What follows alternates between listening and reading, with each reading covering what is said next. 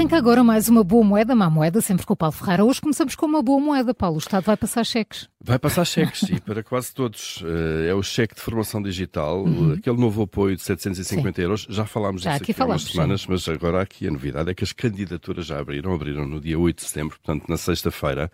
Uh, e então importa recordar uh, de facto o que é isto, que apoio é este. O Estado vai dar de facto um apoio de até 750 euros a todos os trabalhadores que pretendam reforçar as suas competências digitais em áreas tão diversas como a cibersegurança, a gestão de redes sociais e por aí fora.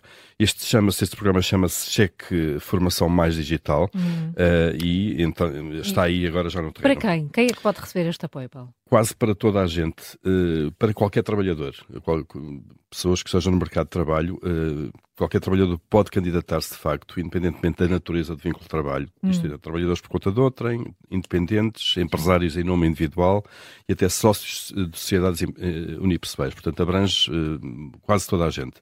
O apoio pode ser usado para pagar ações de formação em áreas tão diversas como uh, ferramentas de produtividade e colaboração. O que é que é isto? Desde Word, Excel, hum, PowerPoint, portanto, aqueles programas, uh, os chamados de produtividade que usamos todos os dias, para comércio digital, cibersegurança, gestão de redes sociais, enfim, todas as áreas basicamente que envolvam uh, tecnologia, uso de tecnologia. Um, e a formação escolhida deve ser prestada por uma entidade formadora que seja certificada pela Direção-Geral de Emprego e Relações de Trabalho. Uhum. Um, essas, é, é, quais são as entidades formadoras certificadas? Isto pode ser consultado no próprio site da, da DGERT, eh, pesquisando de facto, eh, por exemplo, por distrito, conselho, área de formação, para perceber quais são as que estão próximas de casa. Eh, só são elegíveis, atenção, candidaturas referentes a ações de formação que sejam realizadas em regime presencial ou misto, isto é, não contemplam uh, formação uh, que seja toda, toda à distância, um, e eh, então cada candidato pode receber eh, no máximo 750 euros por ano, que no fundo servem para pagar estas ações de formação, eh, e as despesas elegíveis para este apoio são os custos de inscrição, de frequência de certificação, desde que tenham de facto sido comprovadamente suportados pelo candidato, portanto terá haver, quer haver aqui obviamente documentação, faturas, ah. não é?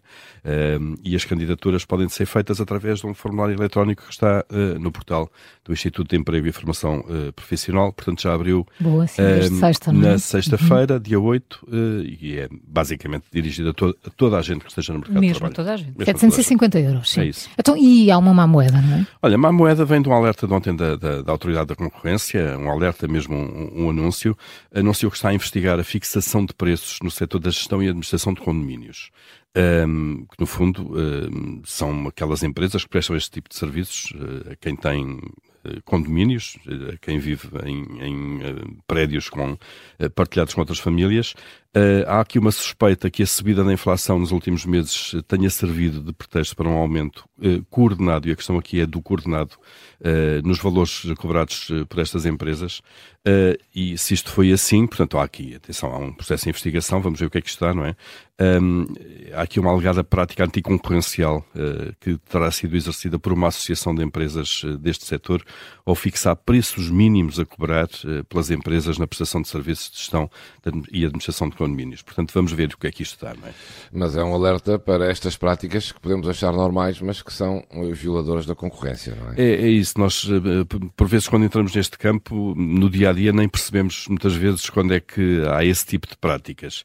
Isto já aconteceu, por exemplo, no passado com a panificação, com a indústria das, das padarias, de alguma maneira, em tempos, eh, a Associação dos Industriais de Panificação de Lisboa um, fez um anúncio a dizer que com a subida de preços o preço de pão iria provavelmente aumentar 10% ou 15%, já não me lembro do uhum. valor.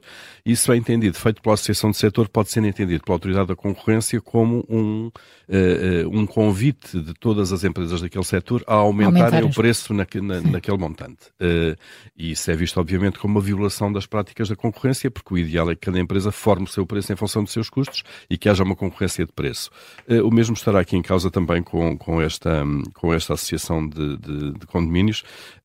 a Autoridade da Concorrência está atenta e, no fundo, no, o, o que se pede também é quem contrata estes serviços que, de alguma forma, que os negocie e regateie uh, sem estar uh, a olhar, basicamente, sem estar preso àquilo que são as indicações, muitas vezes, das, das associações do setor. Boa moeda, má moeda, nas manhãs 360, sempre com o Paulo Ferrara.